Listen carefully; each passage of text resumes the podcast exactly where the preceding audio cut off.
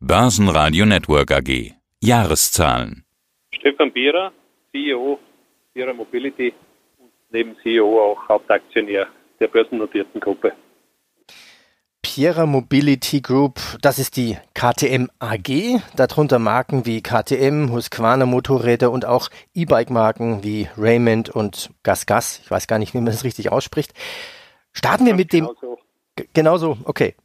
Na dann starten wir glaube ich, das ist das Wichtigste mit dem Corona-Boxenstopp 2020. Was hat Sie Corona gekostet? Was waren die Auswirkungen durch Shutdown, geschlossene Geschäfte, Lieferketten und Co.? Äh, wir haben insgesamt eine achtwöchige Produktionsunterbrechung erlitten, die nicht ausgelöst durch den Shutdown in Österreich war, sondern durch das Brechen der Lieferketten von Italien und Spanien. Dort waren ja Hard-Lockdowns, wo auch die Industrie geschlossen wurde. Das ist eigentlich die Hauptursache, obwohl wir in Österreich auch mit 16. März 2020 einen Lockdown erhalten haben.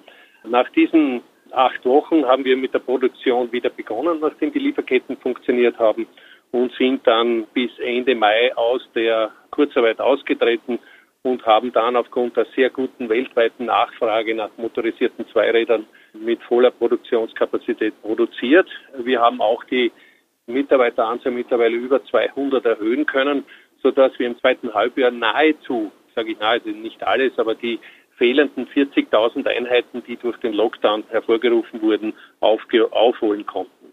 Also wir haben mit Jahresende etwas mehr Umsatz zu Wege gebracht, worauf wir sehr stolz sind. Wir sind eine Milliarde 530 äh, Millionen. Das ist ungefähr gutes Prozent über ein Jahr davor, vor Corona. An der Stückzahl inklusive Elektrofahrräder haben wir über 300, also 326.000 Einheiten.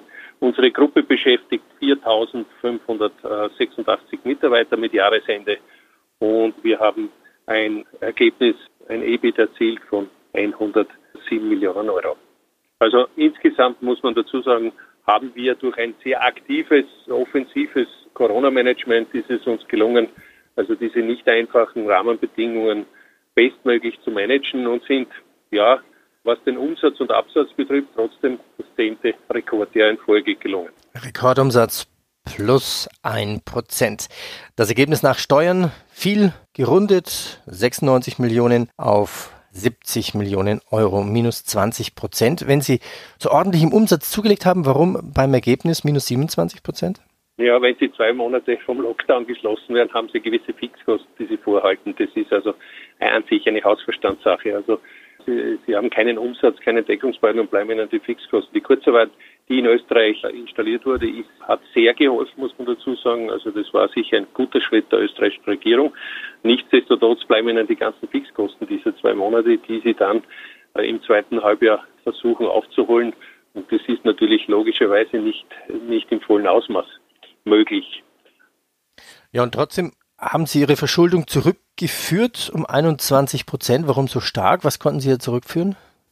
Es ist in einer Unternehmensführung in Zeiten, wo Sie einen, sage ich, einen, ich würde nicht sagen, stagnierenden Umsatz und natürlich insbesondere durch die Corona-Krise extrem auf Kosten schauen, gelingt ihnen natürlich, ist automatisch ein positiver Cashflow zu erwarten.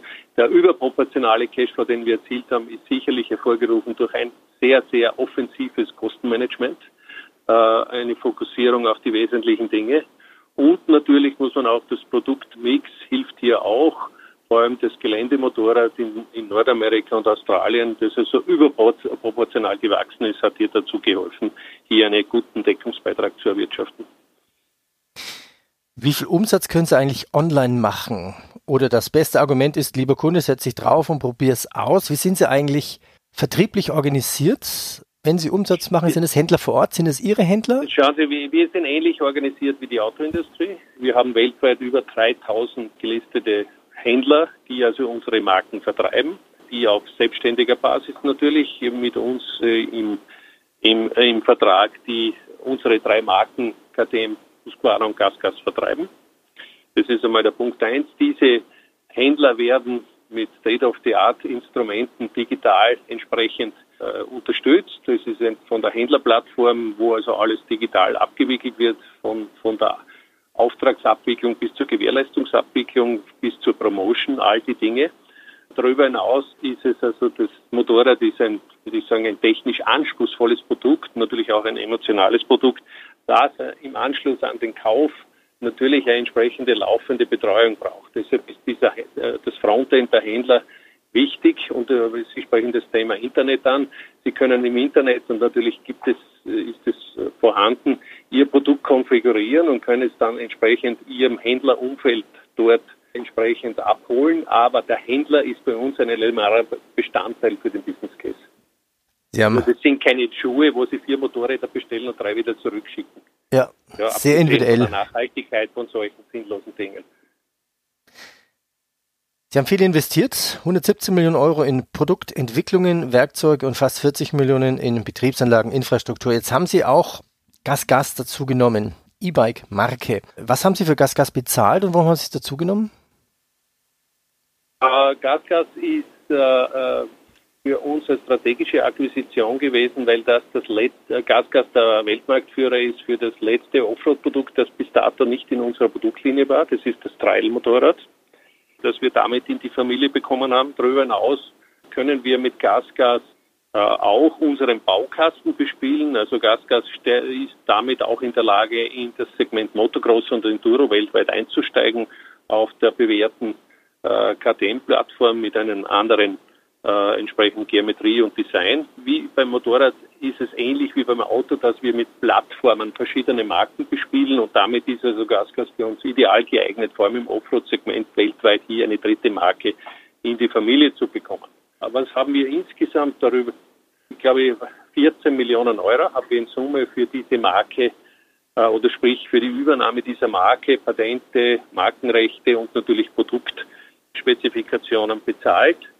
Wir haben auch schon, nachdem wir letztes Jahr das voll in unsere äh, Unternehmung integriert haben, ab September die neuen Modelle auf unserer Plattform begonnen zu produzieren und wir haben fast knapp 9000 Einheiten bereits im Jahr 2020 in die Märkte geliefert. Äh, von dieser Marke, die wir als junge äh, Einstiegsmarke gegenüber KTM sehen, wo also der Preispunkt 7 bis 8 Prozent äh, im Retail-Bereich auch unter KTM liegt um hier junge Kundengruppen in die Welt des Offroad-Motorradsegments zu bekommen.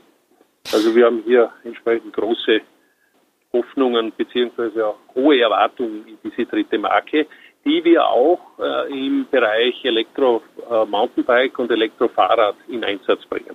Mhm. Sie haben ja auch eine Partnerschaft mit Bajaja, einem großen indischen Motorradhersteller, für E-Motorräder auch. Einsteigermodell 200.000 Rupien. Wie stark ist denn die Nachfrage nach E-Motorrädern? Vielleicht eben, äh, man spricht, diese, unser Partner heißt Bajaj. Das ist also der äh, zweitgrößte indische Hersteller von äh, Motorrädern. Indische Motorräder sind natürlich in der von der Spezifikation mit kleineren Hubräumen einfacher, aber durchaus äh, qualitativ und auch sehr robust. Der produziert über vier Millionen Einheiten und Bajaj äh, ist unser strategischer Partner für die Einstiegsmotorräder von 125 bis 400 Kubikzentimeter, die von uns entwickelt, unsere Plattformen transferiert nach Indien und unser indischer Partner produziert es am Standort Pune.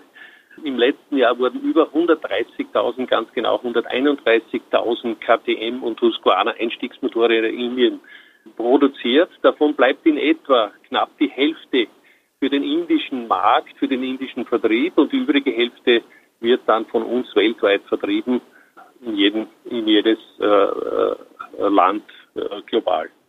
Kommt dann so auch. funktioniert das. Wir haben also in Österreich 100 und äh, durch den Lockdown bedingt äh, nur unter Anführungszeichen 141.000 Motorräder produziert und 131.000 haben wir in Indien produziert.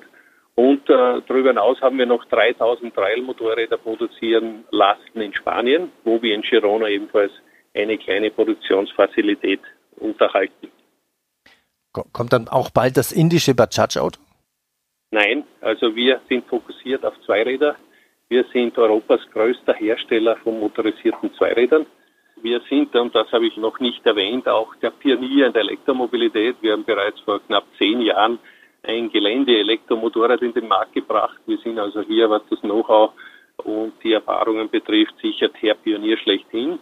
Wir haben auch seit dem letzten Jahr voll integriert die Elektrofahrradsparte mit den drei Marken Husqvarna, Raymond und zukünftig auch Gasgas. Wir haben dort auch schon äh, in etwa, glaube ich, 56 oder 54.000 Einheiten ausschließlich Deutschland, Österreich, Schweiz abgesetzt. Äh, diese Sparte hat im letzten Jahr in etwa 100 Millionen Euro Umsatz erzielt. Und äh, die strategische Planung besteht also hier zum globalen Player wie beim Motorrad aufzusteigen. Das heißt, wir werden in den nächsten fünf Jahren hier eine halbe Milliarde Umsatz und das Ganze, äh, die, die Produkte entsprechend in unserem weltweiten Vertrieb implementieren. Sie müssen gleich in den nächsten Call. Ihre Aktie ist jetzt fast wieder auf Allzeithoch, kurz vor 70 Euro. Sie haben das Aktienrückkaufprogramm beendet. Gehen Sie mit der gleichen Zuversicht ins 2021er Jahr? Neue Rekorde auch wie 2020?